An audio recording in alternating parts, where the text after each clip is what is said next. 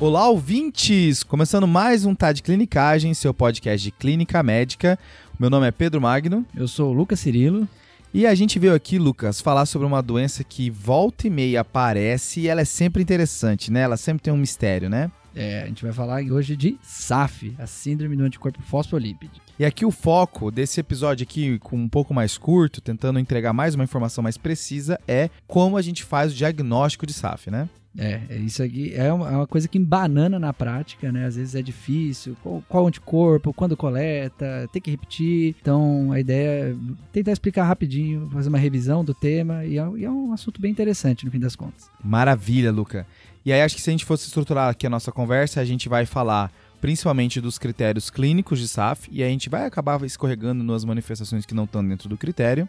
E a gente vai falar dos critérios laboratoriais, onde a gente vai falar dos anticorpos, os exames que tem que pedir, como pedir e alguns detalhes bem interessantes aqui, né?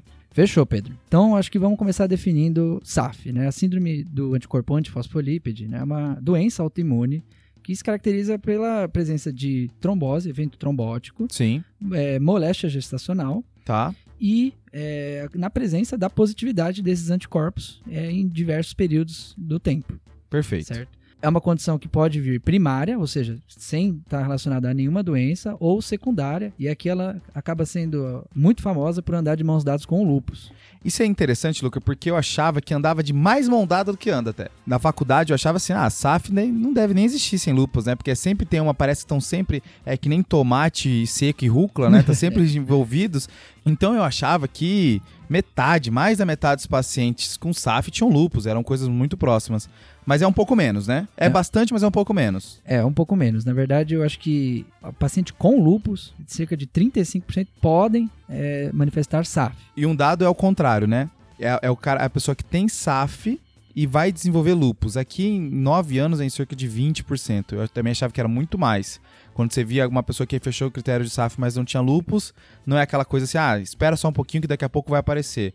Não, é em torno de 20%, é bastante, mas também não é a maioria, né? É, eu acho que o foco aqui é que perceber que é uma condição que está mais relacionada ao risco de trombose do que de outras manifestações é, é, autoimunes ou coisa do tipo.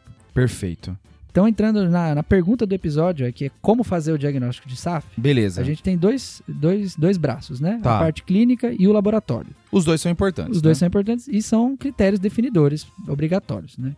Vamos primeiro para o braço clínico aqui. Fechado. A gente, você te mencionou que é uma doença que é principalmente tromboses e tem complicações gestacionais, né? Exato. Então, assim, eu acho que a primeira parte, entrando no- nas tromboses, importante destacar que é uma doença que se manifesta com trombose tanto arterial como venosa, né? Isso é uma coisa que chama atenção, porque não é toda trombofilia, por exemplo, que faz tanto arterial quanto venosa.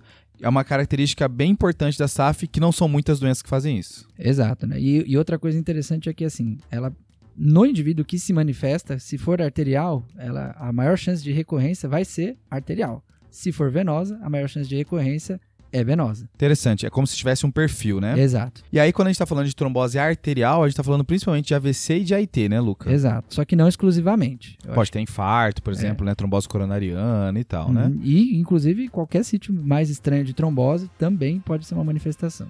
E quando a gente fala de trombose venosa, os principais apresentações é TVP e TEP, que, que são eleitos venosos, né? E aí tem que tomar cuidado, uma coisa que passa a rasteira é que a trombose é sítio arterial venoso, mas não, não tem predileção pelo tamanho, né? Então pode se apresentar como microangiopatia também. É legal isso, né? Porque a SAF ela tá relacionado tanto à anemia hemolítica autoimune, porque existe um componente de autoimunidade por trás, como também existe uma anemia hemolítica não imune, que é principalmente por microangiopatia trombótica, né? Que é PTT, CHU, então existe uma relação de SAF com isso. Vira até um diagnóstico diferencial e eh, uma das apresentações pode ser a SAF no rim, né? E aí, e aí fica sempre a dúvida, o que está acontecendo? É uma PTT, é uma CHU? Pode ser uma microangiopatia trombótica e a origem é a síndrome antifosfolípide. E aí o outro lado do, do critério clínico do SAF é a parte gestacional, né? Isso, e que acaba também não fugindo muito do, da parte da trombose, porque aqui é a questão da implantação placentária, né? Então, o a- o sítio de trombose, na verdade, é na placenta e acaba de- tudo decorre de uma insuficiência placentária crônica. Maravilha. E aqui, então, a gente tem três cenários possíveis nessa parte do critério. O primeiro, então, Luca. que é uma ou mais perdas fetais acima de 10 semanas de gestação. Lembrar que o feto tem que ser é, morfologicamente normal e não ser secundária a nenhum outro tipo de, de causa ginecológica, né? Obstétrica. Então, se tiver acima de 10 semanas e não, ter, não achou nenhuma explicação óbvia, tem que pensar em SAF aqui, né? Isso. O segundo cenário? Um parto prematuro, com menos de 34 semanas, quando for secundário a pré-eclâmpsia, a eclâmpsia ou insuficiência placentária. Beleza, porque tem relação tudo isso com SAF, maravilha. Exato. E o terceiro cenário? Aí esse aqui é interessante, que aqui é, acho que é um detalhe que é importante saber. São três perdas consecutivas ou mais em gestações com menos de 10 semanas. E, de novo, excluindo a normalidade anatômica materna, hormonal ou então alguma coisa cromossomal não achou alguma coisa óbvia, talvez seja SAF. A diferença é que aqui o sarrafo vem para três consecutivos, né? Isso. Antes a gente estava falando só de um, um parto prematuro, uma perda fetal acima de 10 semanas, e aqui não, aqui vai ter que ser três, porque abaixo de 10 semanas eu posso. É muito mais comum eu ter perdas por outros motivos, como alterações cromossômicas, como você mencionou, né? Exato. E o alarme aqui é a consecutividade do evento, né? Tem que ser três consecutivas. Isso é uma coisa que, por exemplo, eu nunca me atentei. Né? É, eu também não tinha me atentado. Assim, foi lendo e, e, estruturando o episódio que percebi que tinha a palavra consecutivo, né? Até porque tem paciente que traz história de abortamento de repetição, mas se você for olhar bem, talvez as perdas abaixo de 10 semanas não foram consecutivas. E aí a gente sempre pensa em SAF, mas acaba que não é, não é é bem o, o critério da doença. E aí, Luca, esses são os, os critérios clínicos que estão no diagnóstico, né? Tem a parte da trombose ou a parte gestacional, né? Qualquer um deles já, já pontua na parte clínica. Só que não é só disso que vive SAF, né? A SAF pode ter outras apresentações e que ainda assim ser SAF. Você chegou a mencionar que existe essa apresentação renal, mas tem coisas também que chamam a atenção, né? Exato. E aqui a gente entra na parte das manifestações não critério, né? Que são condições que geralmente vêm associado com a doença, que é muito observado, mas não entram no critério diagnóstico. Eu acho que as duas de entrada mais comuns acabam sendo a plaquetopenia. Ok. Ocorre, mas também não é para ser grave, né? Exato. Se for menor que 20 mil, tem que pensar que pode ser outro, outra coisa acontecendo aqui sem ser SAF. A plaquetopenia da SAF é diferente de uma PTI, que inclusive pode até ser secundário à, SAF, mas não é PTI, é plaquetopenia só. E o livedo reticular que também não deixa de ser microtrombos ali nas arteríolas que vão para a pele, né? Mas faz aquele aspecto que parece um paciente grave, chocado, que faz alteração de cutânea de má perfusão, mas o paciente está bem perfundido, é tudo SAF, né? Exato. o Livedo é muito legal porque ou é o paciente da UTI ou é aquele paciente que você fala, ah, esse cara tem uma doença reumatológica. Alguma exato, coisa está acontecendo. Exato. Pior que é bem isso mesmo. É. Acho que entra também as anemias hemolíticas que eu mencionei, que pode ter cumbis positivo ou cumbis negativo, dois cenários diferentes aqui. E vale ressaltar também que eu posso ter a manifestação da SAF na válvula cardíaca, né? Fazendo a famosa endocardite de culturas negativas, endocardite não infecciosa, que o lúpus e a SAF podem fazer, que é a endocardite Lieberman-Sachs, né? Exato. Existem também algumas manifestações neurológicas, e aí eu achei até interessante estudando por algumas coisas do tipo queixas cognitivas, perda de memória, AIT, entra como uma manifestação possível e até Coreia. Nossa, Coreia é pesado, né? É interessante porque não entra como critério de trombose, mas acredita que a Coreia se desenvolve por isquemia de, de regiões específicas cerebrais. Maravilha, Luca.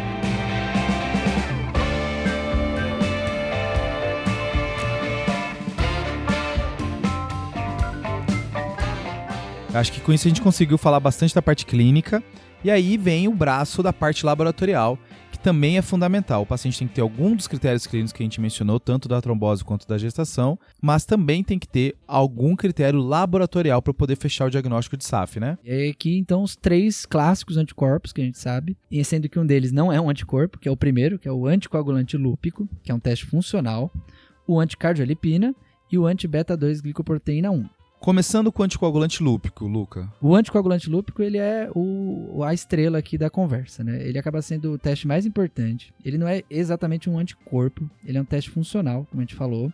Você vai tentar ver se tem alguma coisa ali naquele sangue do paciente, né? Alguma coisa fazendo uma ação de anticoagulante ali, né? Exato. E aí como que ele funciona? Ele é um teste de três etapas. A primeira é o rastreio, que a gente pode usar o TTPA do paciente, ou então algum outro, algum outro método, como o veneno da víbora de Russell, que ele sofre menos interferências de algumas é, vias da coagulação, tá. acaba sendo um pouco mais específico. Tá. Mas o fato é que é um screening, para eu ver se o TTPA está alargado. Então parte do princípio que a pessoa no exame de sangue tem o TTPA alargado, né? Exato. Isso, inclusive, é a parte contraditória do que a gente está falando até agora. Estou falando de uma doença que é protrombótica, mas que o nome do teste é anticoagulante lúpico. Porque in vitro o teste vem alargado, mas a gente sabe que em vivo o comportamento é protrombótico. Essa dicotomia é bem interessante, né, Luca? Uma coisa que é faz trombose, in vitro faz é chamado de anticoagulante, né? Tem ação anticoagulante. Exato, né? Justamente porque o, os anticorpos antifosfolípides in vitro se comportam como anticoagulantes. E essa é a primeira etapa, né? Que eu vejo um paciente com TTPA alargado,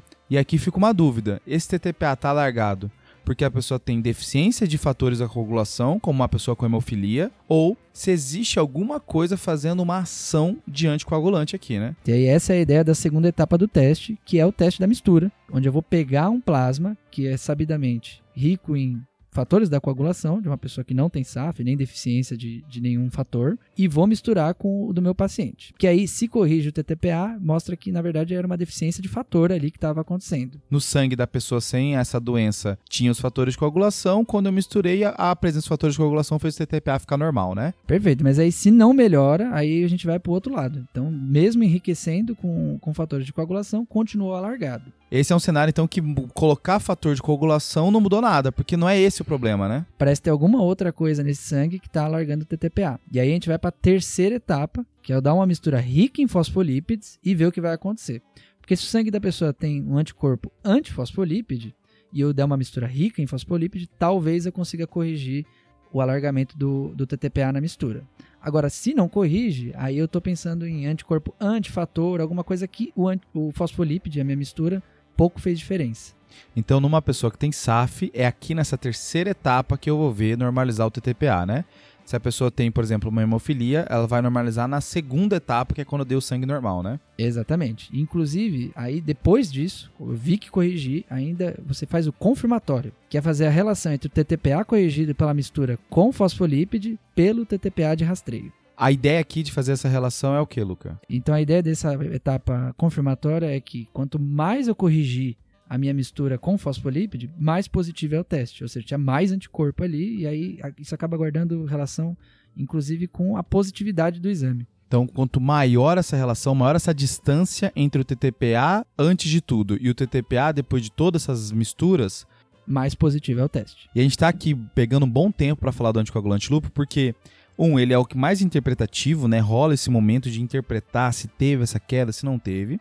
E dois, ele é o que mais está relacionado a eventos clínicos no paciente, né? Eventos trombóticos, eventos gestacionais. O anticoagulante lúpico ele é o mais importante dos exames laboratoriais aqui. Exato, né? É, vale a pena esse, perder esse tempo aqui, porque geralmente o teste ele não vem com toda essa explicação. Ele vem só, ó, vem o rastreio, essa aqui é a mistura tal, e acabou. E às vezes ele, o laboratório nem especifica o que, que aconteceu. Então você vai ter que saber fazer a interpretação passo a passo. Tem duas pegadinhas aqui. Bora. A questão de coletar o exame em vigência de anticoagulação. Porque esse acaba sendo o cenário da prática, né? O paciente fez uma trombose, suspeitei de SAF, ah, quero coletar o anticoagulante lúpico. Qual é o problema? Aqui, principalmente as heparinas porque a heparina pode fazer um alargamento do TTPA também, e que também não vai corrigir só com fator de coagulação, que seria aquela segunda etapa, né? É, exato, ele acaba falseando um pouco a interpretação do resultado. Tem laboratório que até faz heparinase para fazer a correção e tenta validar, mas isso é muito. acaba sendo muito polêmico. Então, assim, via de regra, em vigência de anticoagulação com heparina, é difícil fazer a interpretação desse laboratório.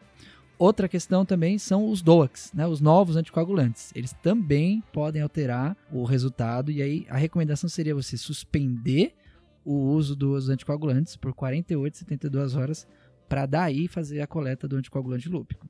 E dependendo do sítio que foi a trombose, como foi, qual é o risco de ter de novo, é uma adesão que tem que ser bem individualizada aqui, né? Aqui vale muito a consulta com o especialista, tá?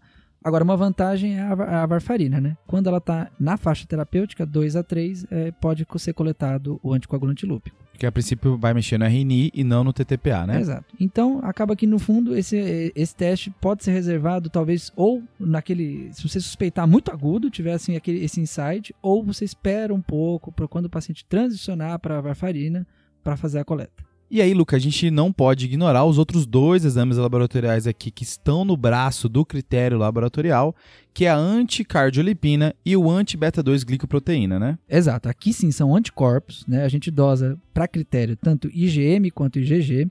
Existe também a dosagem de IgA, não entra como critério e não tem muito consenso qual é a grande validade para o diagnóstico.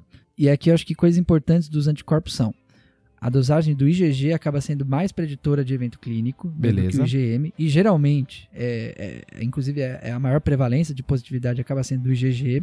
Tá. Outra coisa que é muito importante é que a anticardiolipina acaba não sendo tão específica assim, porque ela é positiva em alguns outros cenários, como por exemplo os de medicamentos específicos, neoplasia e sinais infecciosos. Tá? E aí isso acaba sendo uma das ideias pela qual o critério diagnóstico laboratorial inclui você repetir os exames em um intervalo de 12 semanas até 5 anos da primeira dosagem. E essas situações de infecção, por exemplo, pode aumentar também o risco trombótico, né? Então é uma coisa que pode acontecer. O paciente ter uma trombose num período de um paciente estar tá internado por uma infecção grave, positivar um anticorpo, só que aí depois de passado esse tempo, quando você fizer de novo o exame, não vai estar tá mais com essa infecção, não vai vir mais positivo. Por isso a importância de repetir, né, Luca? Exato.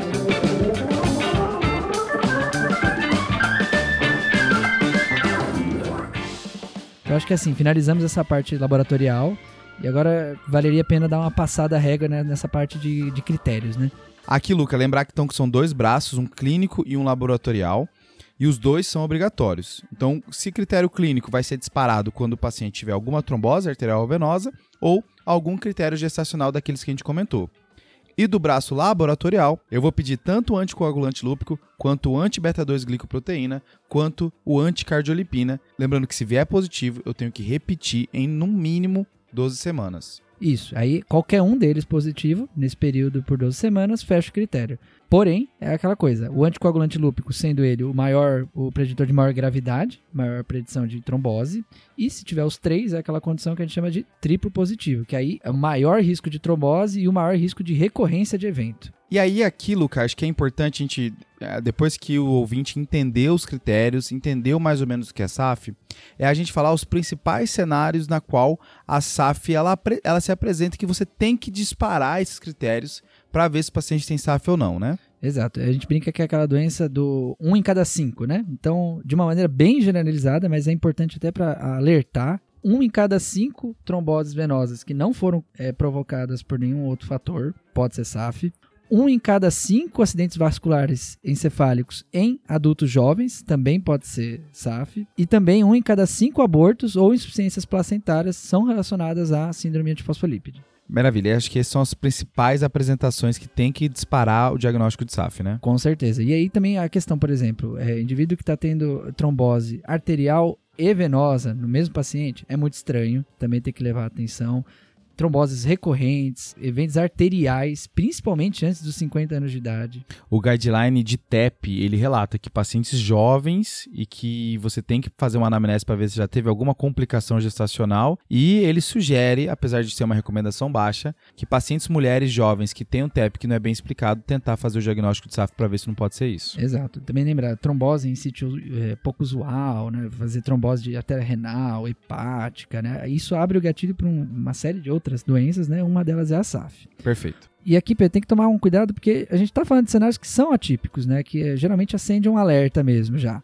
Tipo assim, a pessoa tropeçou na rua e trombosou. Você vai pensar que tem alguma coisa por trás, né? Exatamente, mas tem que lembrar que a SAF, ela, em 50% dos eventos trombóticos, vai ter o tal do second hit, né? Um, uma coisa que foi aquele empurrão final. Um que cara... ajudou, né? Exato. E aí são os fatores de, de risco para coagulação mesmo. Então, o cara pode estar tá infectado, ter feito uma cirurgia. Tá internado. Exatamente. Interessante, né, Lucas? Porque você pode pensar em SAF mesmo em situações que você acha que já tem um culpado, né? E aqui, Luca, para fechar, eu só queria falar que tem dois exames que às vezes aparecem na população e pode ser explicado por SAF. E aí tem que ver se não tem alguma coisa por trás, algum evento trombótico e que alguém não linkou os pontos ainda.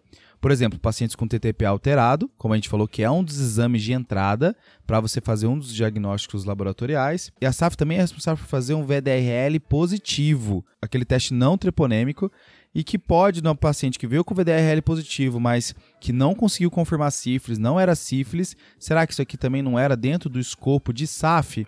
E aí tem já alguma alteração gestacional ou tem alguma já alteração trombótica que faltou só alguém linkar os pontos e fechar esse diagnóstico de SAF. Legal, então acho que depois que a gente revisou tudo isso, perceber, né, que é uma doença que é comum, né, que pode ser sorrateira, passar a perna, ah, passa despercebido, às vezes a gente não faz esse, esse link diagnóstico. E assim, Luca, os critérios que a gente mencionou aqui, eles são os mais validados, mas eles não são perfeitos, tá? Eles não são 100% dos pacientes. Então eu posso, de vez em quando, ter uma SAF um pouquinho diferente, como os casos de anemia hemolítica, livedo, ou acometimento renal que a gente mencionou ali no meio do episódio. Isso ainda tudo pode ser SAF e você tem que ter um pouco de malabarismo aqui, né? Exato, é bem complexo. E aí a gente fecha o episódio dessa semana, né? Perfeito, acho que deu pra fazer uma revisão bem legal. Se você gostou desse conteúdo, segue a gente nas redes sociais, dá uma conferida nos outros episódios. E se ficou faltando alguma coisa, se tem alguma informação legal para compartilhar, manda pra gente também, que a gente manda para todo mundo. Fechou. Valeu, falou, Valeu, falou, valeu, falou. Esse podcast tem como objetivo educação médica. Não utilize como recomendação. Para isso, procure o seu médico.